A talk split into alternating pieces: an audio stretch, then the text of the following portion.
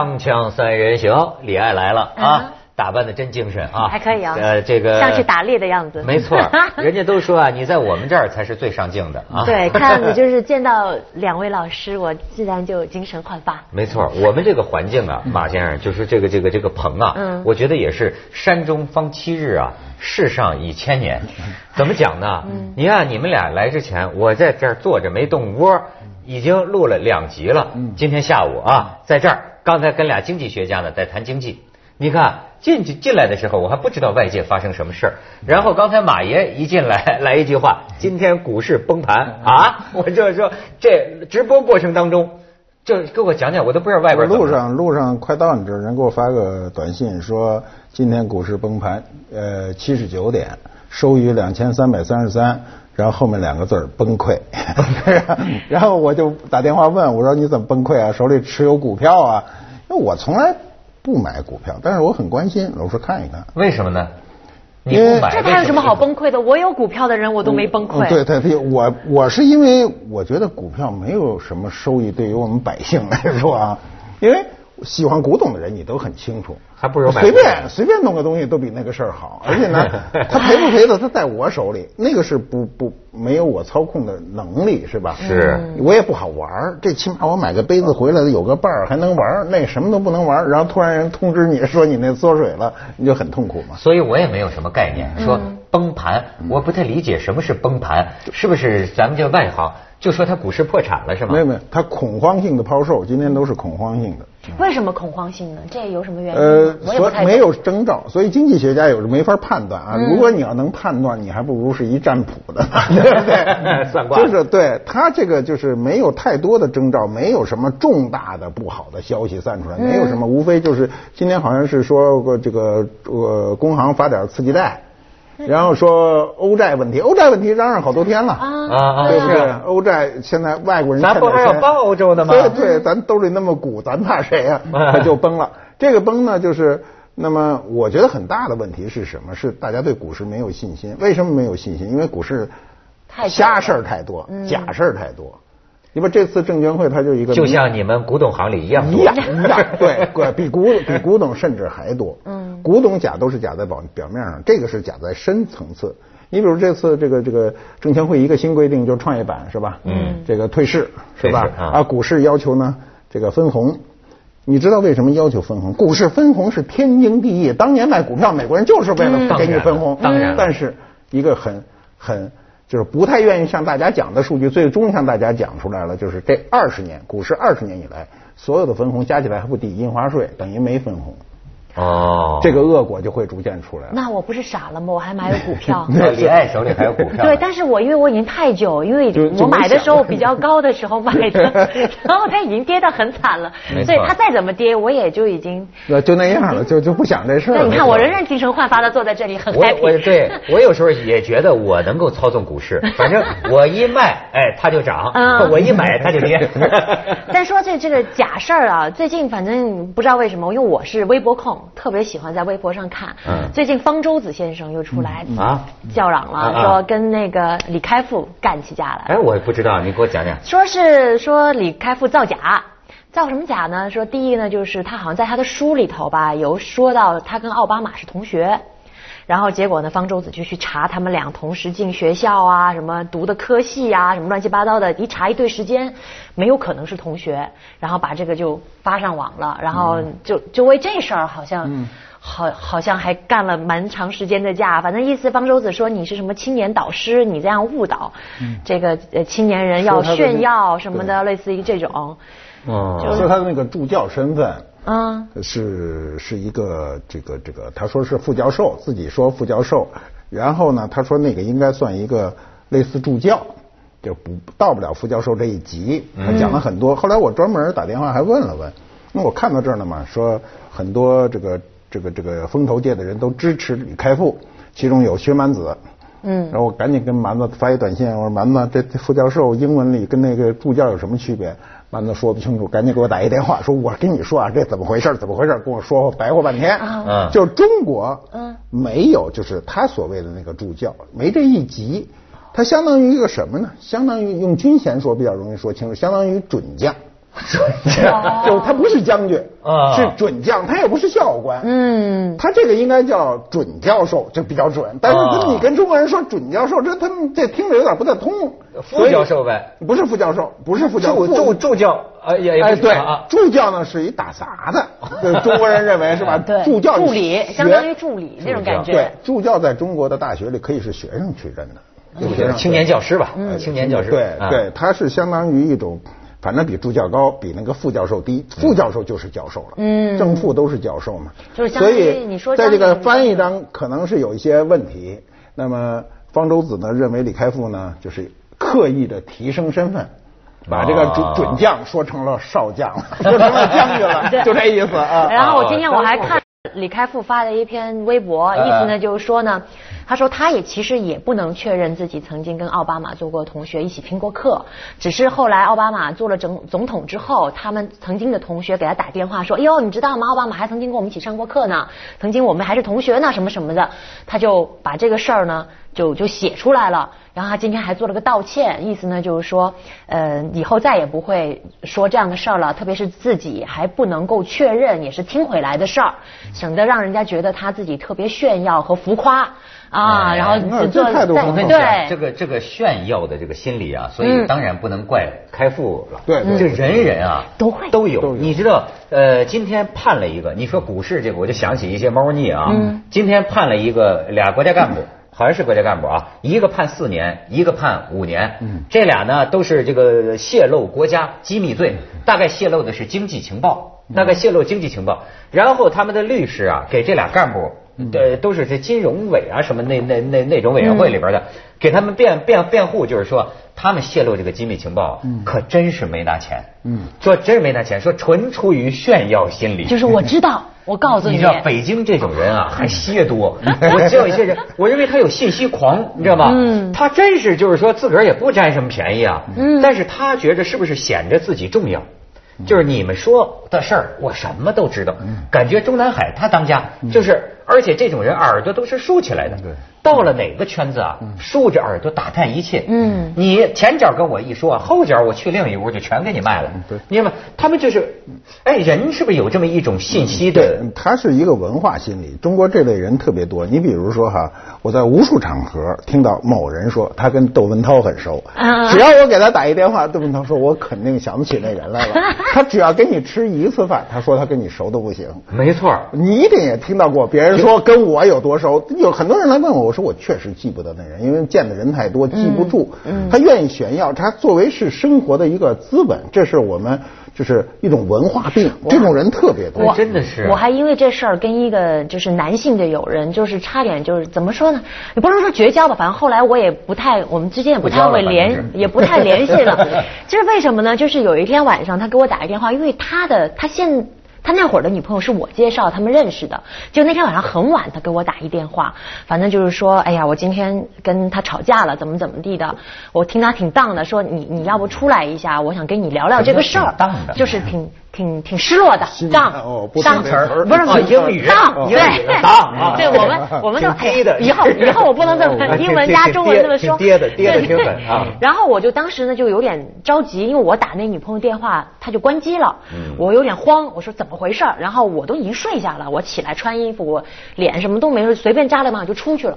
然后他说在哪里哪里，他说他吃点东西，他一天没吃饭了。然后我就去吃宵夜地方找他，一看坐了一桌子的人。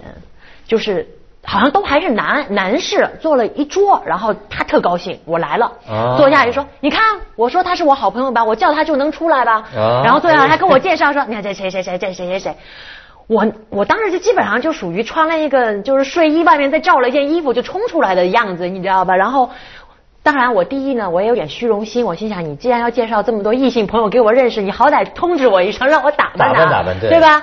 你不要用这种方式 骗我出来。第二呢，我就心里特别恼火，就说你把我跟你之间的这种情谊当做你一种炫耀的资本。你说这以后还能是朋友吗？哦，所以这个确实是让我为了那一桌子男人，你看他失去了你，这是这是说这个人呐。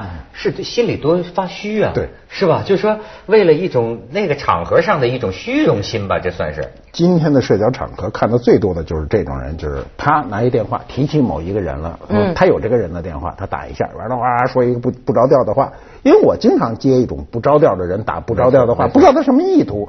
后来我想，他一定是在饭桌上跟别人在炫耀呢。对对对对对，对不对？你碰到过这事太多了。接的这一电话，而且呢，他不但他跟你说啊，还是说那谁谁谁，别的，你跟他说是吧？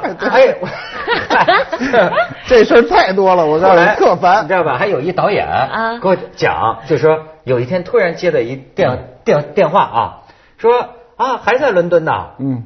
啊，哪儿？他说我没在伦敦呢。哦，在伦敦谈咱们这电影呢啊，什么的。我我我这身边有一个女演员呢，可以到你的戏里当女女女女主角。你从伦敦回来之后，咱们单聊啊。他说我就在三里屯呢。锵锵三人行，广告之后见。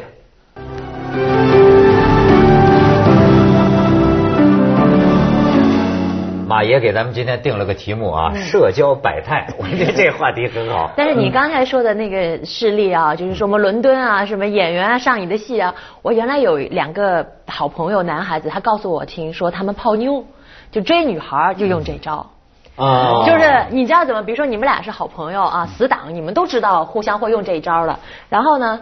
比如说这女孩就坐你旁边，然后今天第一次见面，反正你也知道这姑娘呃什么来路怎么样的，需要点什么，刚好你就给她打电话说，哎，王处长啊。咱们那个生意到底怎么样？我那一个亿什么时候给你？对，哎呀，没事没事，咱们咱们吃个饭嘛哈。挂了电话说，哎，人家就说哇，你做好大生意了啊？没有没有，对方是什么什么人？然后把一个虚构的身份加过去，越也不要太离谱，合适就好。对，然后上亿就行。对，反正就说的那女孩吧，就就觉得很敬仰啊，很崇拜。然后呢，他说他们，我说得手吗？就说用这种方式泡妞得不得手？他说得手的情况不多，最后都被人托付找工作这事儿比较多。还 真是，马爷平常经常碰见这种吗？不是，说你那个还是属于低等级。对，现在有高等级的，比这比这有很很简单，就是花钱到这个市场买一法拉利的车钥匙，车钥匙就够了，车钥匙花二百多块钱买的好一点的哈，然后呢配一个。名牌的这个钥匙链啊，嗯，一进门呢就到这个酒吧泡女人嘛，嗯，咵就扔在吧台上，女的就冲上来了，然后一通喝酒，完了以后，这个小姐就说她一会儿开车回去，说警察现在喝酒抓的严，大家打的回去吧，就回去了，明白了吧？哦，这也是一招，对，啊，这也是一招，就这一把钥匙没车，哎呦，我你说这个女孩啊，我有时候。虽然咱们都说起来啊，都觉着好像说女人就爱钱这年头，但是说实在的，真交往的时候啊，我们还是有点呃害羞啊，或者是就是不会觉得啊，真的女的就看钱。因为我想起什么，我曾经帮我一个湖南的朋友啊介绍，也是介绍一个女朋友，她就是很有钱。可是你知道那种湖南的那种那种老板吧，他这穿的吧，也跟 湖南工人农民都差不多，对吧？他也不这这功夫都不在表面上，他就是老追这个女的，还爱上了，你知道吗？然后呢，这女的死看不上他，那女的死看不上，死看不上呢。到后来啊，都变成这女的等于说，其实就是为了我的面子，因为只有我在，我召集他们吃饭，这女的才愿意光临。你知道最后实在没辙了，因为我自己都不太相信。嗯，我说，我说，哎，他确实他就看不上你嘛，对吧？嗯，我说你要不也给他露露财，对吧？嗯，我都没敢想，我觉得女孩哪能那么直接，就说啊你有钱那不成卖的了吗？对吗？对啊。结果后来还真好使，这太好使。这个女孩一旦知道她的财富水平，嗯，态度不马上就不不是说就爱上你了，嗯，态度不太一样了。最起码尊重。吃饭不需要我在了，嗯，可以单聊了，嗯。哎呦，这所以我就真是不是他这有一个社会原因是什么呢？我们今天把有钱作为成功的唯一标志，嗯，对对了吧？过去不是，过去你有钱你可能并不成功。今天的社会。明确的给全社会一个信号，有钱是成功者。那所以女人呢，找到一个成功者，顺理成章，心里也可以解释。对，至少愿意跟你交往。对，对吗？对。而且我不知道这算不算是就是一种心理啊？因为我有一些呃朋友的说法，就是觉得一个男人如果他挣他能挣来钱，证明这个男人最起码脑子是灵光的。对吧？聪明是机灵，嗯，对，是是聪明人。就你不能说他有智慧吧，但最起码是聪明人。然后呢，有能力，要不然他怎么能挣到钱呢？对吧？然后这个还有什么来着？反正最起码有这两点吧。那能证明这两这个男人最起码有两这两点优势。那我问你啊，要是像你这样的，就是复联五字方针的 这个自尊自立自爱自强的这种女的，你也会特别看重这个吗？呃，说实话，我。我我我真的，但是不能财富水平低于你，那那无所谓。哎，他真是不在乎这个。你呀，我不在乎，就比你挣钱少。不在乎，我之前男朋友也不见得都比我挣得多。那我在乎啊，不是我说他 他在，你是男的。别乱别乱啊！你不在乎，男的在乎。对，可能我会我发现到后来，其实比如说我跟我的男朋友会出现比较重大的矛盾，都会觉得就是。我后来想，他可能是因为他在乎这个事情，因为比如说有些意见，我我提意见，他他就坚决不听，坚决不认可，因为他觉得凭什么你就是一定是对的？你的你的悬殊越越小，矛盾越大；你悬殊越大，越不怕。比如说那男的就彻底没钱了，倒反而还好，就怕是什么呢？哦，略低一块这种是最可怕的。哦，要不然你就略高一块略低一块是最可怕。那我还就真的不可能彻底 对对对，这个那个是个我跟你说特大的问题。还不光是这样，你比如说啊，我也我也听他们聊过，你好像要要不说一对画家，要是夫妻啊，嗯，你要是两个人的这个名气成就相差很大，倒没事也没问题。嗯，但是要差一点啊，那个夫妻之间很别扭，很怪异，很很怪异，对吗？嗯，你或者。主持人，你找一男主持人，对吧？你们俩差一点儿也差不太多，是不是会别扭呢？我没有找过男主持人，那反正就是 到这儿就有一个。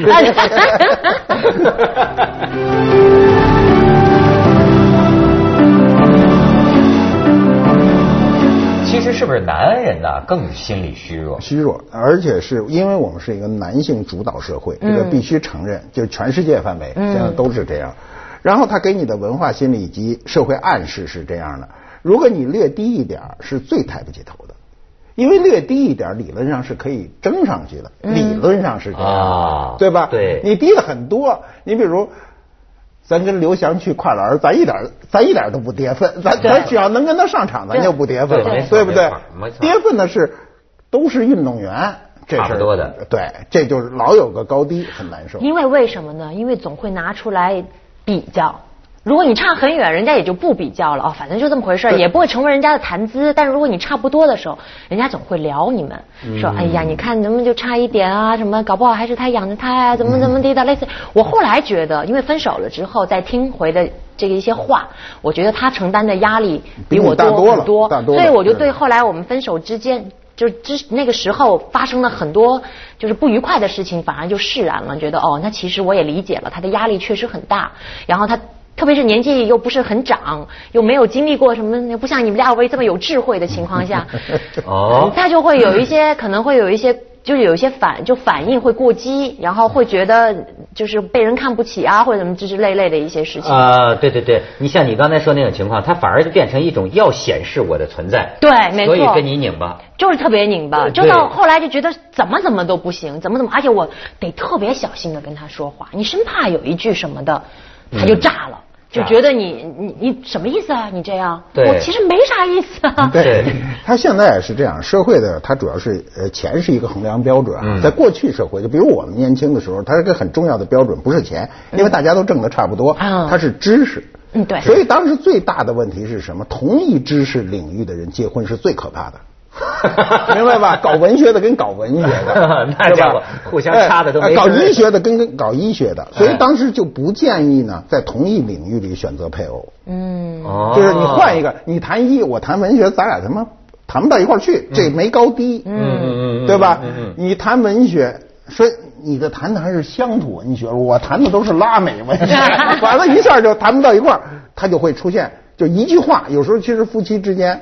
尤其在公共场场合当着别人的时候，嗯，你不经意的一句话，你不觉得，但是他会特别敏感，他马上回去回家就给你拍桌子，你那句话什么意思？你说哪句话呀？那你比如说，这要是柔道运动员能找柔道运动员吗？运动员我倒觉得男女倒无所谓，因为咱们运动员男女都是有级别差的。你说的是这个脑，嗯，对，脑力劳动，就是说知识分子，你在科技界，你同一学科。特别不容易在一块儿。昨天我听到一个论断哈，就是说他经过一个调查，呃，好像是圆月吧，说经过一个调查之后说，呃，如果是你是女强人，就类似现在我们给女强人定的标准是什么高高智商、什么高工资、什么什么类似于这种的三高呃三高啊，就三高这种女人的话呢，你就最好越早结婚越好，赶紧有家庭，赶紧有孩子，就越容易幸福。如果你是就是工作狂的男人的话，越晚结婚越好，因为等你到了一定事业有成，你啊受到了就是有一定位置，受到人家尊重以后，你就能找到更好的配偶。反正就是说，那我已经过了越早越好的那个，那 怎么不早告诉我呢？这这这个很难，这个这是理论上都是总结的，跟实际上不可能的事。没没没错，而且你看，最近我跟几个就是很优秀的女人，什么张建英啊、徐静蕾啊，我们做节目啊，我就受到他们的教育。我发现呢，他们也会觉得啊，你们这一套规律啊，都是俗套啊，也等于说，为什么什么样的男的和什么样的女的？也可以在一起，那你想，他们就觉得，那我这个，呃，所以本质上讲呢，也没有什么男人和女人，是都是人和人之间的一个关系。对，他们又给我这么一种理解，就好比说，不要说什么事业型啊，或者说女强人呐，我就是事业上有点成就啊，我也有女人的需要，也会温柔可人。那那男人呢，也是。可以自立自强，但是我始终接着下来为您播出《珍宝总动员》。他主要不相配就行，他要相配就肯定不行，你知道吧？